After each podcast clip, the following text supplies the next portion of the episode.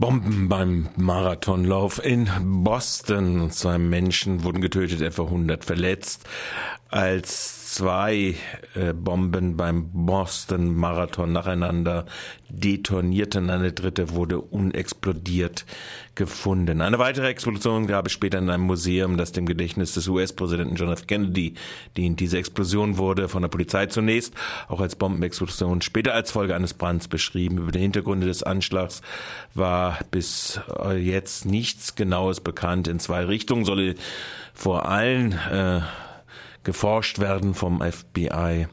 Nazis auf der einen, Al-Qaida auf der anderen Seite.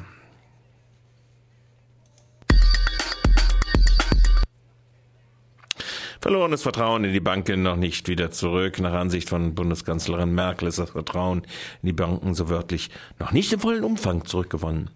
Die sagte Merkel am Montagabend bei einem Empfang des Bundesverbandes der deutschen Banken in Berlin. Allerdings sieht Merkel die Banken heute wegen des höheren Eigenkapitalquoten als stabiler an. Sie drängt aber auf einen Abwicklungsmechanismus für verlierende Banken. Die Banken selbst machten vor allem gegen neue Regulierungen Front.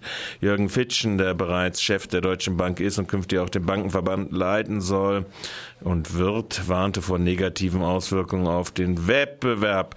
Ansonsten läuft Europa Gefahr, dass andere sich sehr viel besser positionieren der Banker disste auch die Europäische Bankenunion.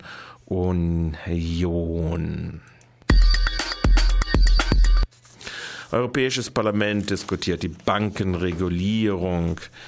Genau solche Regulierungen stehen nämlich auf dieser Woche auf der Tagesordnung des Europäischen Parlaments in Straßburg. Am heutigen Dienstag stimmt das EU-Parlament jetzt zur Stunde gerade unter anderem über eine Begrenzung der Bonuszahlung für Banker ab, die sogenannte Bankerboni. Auch die Eigenkapitalanforderungen der Banken sollen weiter verschärft werden. Insbesondere wird ein zusätzlicher Puffer bei sogenannten systemrelevanten Banken gefordert. Das sind Banken, die normalerweise zu retten sind, letztlich aber mit Steuergeldern, wenn sie in die Krise geraten. Schließlich sollen weitere Anreize geboten werden, um die Vergabe von Krediten an die Realwirtschaft Wirtschaft zu fördern.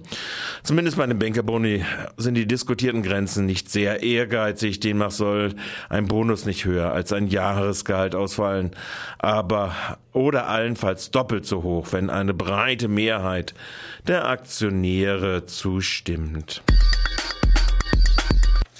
Istanbuler Künstler kämpfen für Erhalt des historischen Emek-Kinos.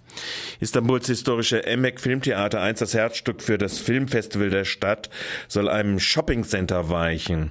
Asla nie und nimmer mein Istanbuler Künstler und Cineasten Vasise Tan, die Direktorin des Istanbuler Filmfestival, ist der Emek ein Symbol für den türkischen Film schlechthin. Es gehe nicht, was es gebe nicht, was es ersetzen könne. Damit spielt sie auf einen Vorschlag an, am vierten Stock des neuen Shoppingcenters wieder ein EMEC Filmtheater einzurichten.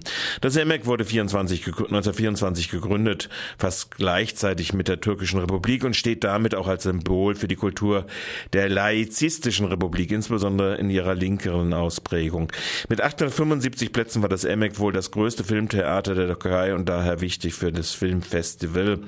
Die Chancen zum Erhalt des EMEC stehen indessen schlecht. Im Dezember haben die Bewahrer des Imex ein Gerichtsverfahren verloren. Die Polizei hat den Versuch einer Besetzung mit Schwaden von Tränengas verhindert.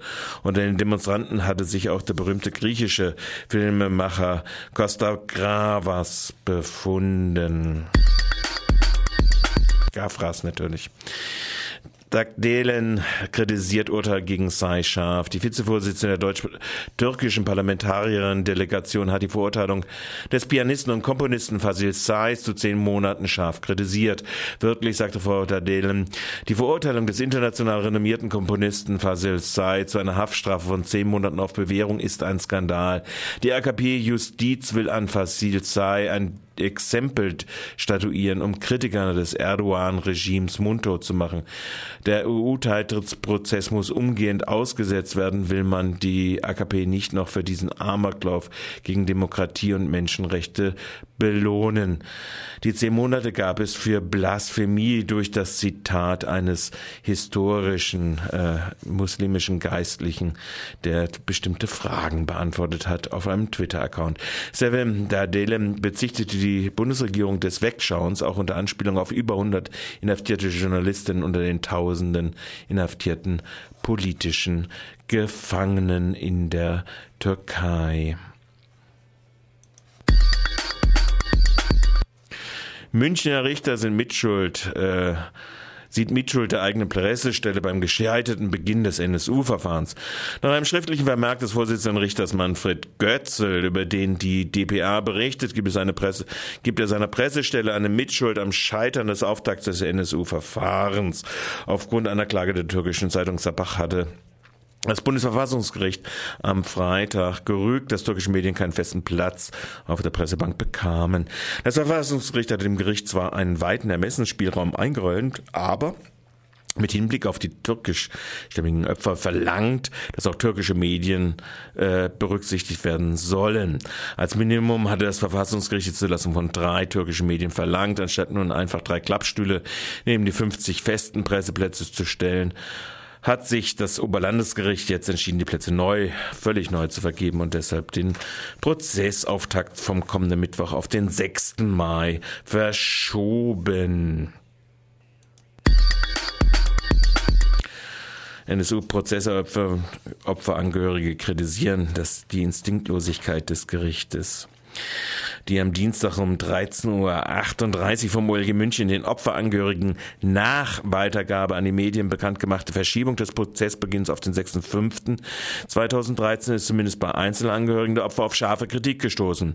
Gamse Kumbaschik, die Tochter des ermordeten Mehmet Kumbaschik, empfindet die kurzfristige Verlegung wie ein Schlag ins Gesicht. Wochen und Monate war der Termin für sie und ihre Familie im Fokus der Anspannung. Bis zum Schluss mehr und mehr war sie gestiegen. Endlich sollte nach über sieben Jahren mit Erklärung des Mordes an ihrem Vater vor Gericht begonnen werden. Zum einen eine Erleichterung, zum anderen eine unglaubliche psychische Anstrengung. Lange hatte sich die Familie auf den Prozessauftakt vorbereitet. Dabei waren auch erhebliche finanzielle und organisatorische Hürden zu nehmen. Das Gericht hatte zunächst mitten in einer Messewoche terminiert. Unterkünfte waren schwer bis nicht mehr in München zu finden. Die Kostenübernahme für die Reise zunächst ungeklärt. Nach dem Einsatz und Hilfe vieler Beteiligter und nicht unerheblichen Anstrengungen der Familie war nun trotz aller Widrigkeiten alles organisiert. Und nun keine zwei Tage vorher erfährt ihr Anwalt zunächst aus der Presse, dass der Prozessauftrag verschoben wird. Selbstverständlich fiel der Entscheid so, dass das Gericht mit den Angehörigen nicht vorher fern, mündlich oder per E-Mail und äh, vor dem Medienkontakt aufgenommen hatte. Ihre Anwälte erklärten darüber hinaus, die vom Gericht angeführte Begründung Eilentscheid des Bundesverfassungsgerichts überzeuge keinesfalls. Hätte das Oberlandesgericht unverzüglich am Mittwoch nach der Entscheid seine organisatorischen Vorkehrungen äh, getroffen, wäre eine Verschiebung entbehrlich gewesen, also unmittelbar nach dem Urteil am Freitag. Dabei war es die vom Bundesverfassungsgericht als wahrscheinlich an verfassungswidrig bezeichnete ursprüngliche Akkreditierungsentscheidung des Gerichtes von ausländischen Medien, die den Eilbeschluss aus Karlsruhe erst notwendig gemacht hatten. Nicht umsonst hat das Bundesverfassungsgericht im Eilverfahren entschieden, gerade damit eine Verschiebung des Prozessauftages nicht notwendig wird. Kleinlichkeit und Peinlichkeit drohen, das NSU-Verfahren schon im Vorfeld zu diskutieren, befand dazu die innenpolitische Sprecherin der Fraktion Die Linke Ulla Jelbke die Verschiebung des NSU-Prozesses. Sie fährt dann auch fort. Zitat, ich kann nur hoffen, dass das OLG München die Verschiebung nun dazu nutzt, für ein wirklich öffentliches und transparentes Verfahren zu sorgen, das die besonderen Anliegen der NSU-Opfer ausländischer Herkunft ernst nimmt. Kleiner Tipp, die Kontingente für die türkische, griechische und weitere internationale Presse müssen sich nicht auf drei Plätze reduzieren. Eine Aufstattung kommt jederzeit dazu beitragen, dass das schirte Vertrauen in die Arbeit des Gerichtes wieder herzustellen. Grünen-Politikerin wegen Unterstützung der Roten Hilfe kritisiert. Der Chef der Jungen Union, Philipp Missfelder, hat die Bundesvorsitzende der Grünen Jugend, Sina Dorhan, scharf wegen ihrer Unterstützung des, der linken Gehilf, Gefangenenhilfsorganisation Roten Hilfe angegriffen. Missfelder fordert nach einem Bericht der Süddeutschen Zeitung die Grünen auf, gegen Extremisten in den eigenen Reihen vorzugehen. Senator Hahn will indessen weiter Mitgliedsbeiträge für die Rote Hilfe zahlen. Sie distanziert sich aber von den Statements der Roten Hilfe, in denen sie Ziele, Methoden der RAF unterstütze. Auf der Webseite der Roten Hilfe ist etwa zu lesen, dass die RAF dafür stand, für Aufrichtigkeit, Mut und Hoffnung, auch unter schwierigen Bedingungen zu agieren. Soweit das Zitat von der Webseite der Roten Hilfe. Lars Lottlied nochmal nach Freiburg. Sporthallenforcierung für Berufsschule durch SPD wohl ohne Mehrheit. Die unabhängigen Listen haben ihre strittig gestellten Anträge zur heutigen Verabschiedung des Doppelhaushalts 1314 im Amtsblatt publiziert. Die SPD lanciert ihren Widerspruch gegen die Verschiebung der Planung und den Bau der Sporthalle beim Berufsschulzentrum via Ortspresse. Sie befürchtet eine weitere Verzögerung der Fertigstellung statt Herbst 2015 auf Sommer, Herbst 2016. Fraglich ist jedoch die Mehrheit am Dienstag im Gemeinderat. Die CDU will partout einen zusätzlichen Schuldenabbau, um bei der, seit der, bei der Gewerbesteuererhöhung zuzustimmen. Für die Grünen erklärte ihr Fraktionsgeschäftsführer Friebis, dass ein Umdenken seiner Fraktion in Richtung Ausfinanzierung im aktuellen Doppelhaushalt erst ab einer Verzögerung von über einem Jahr erwogen wird.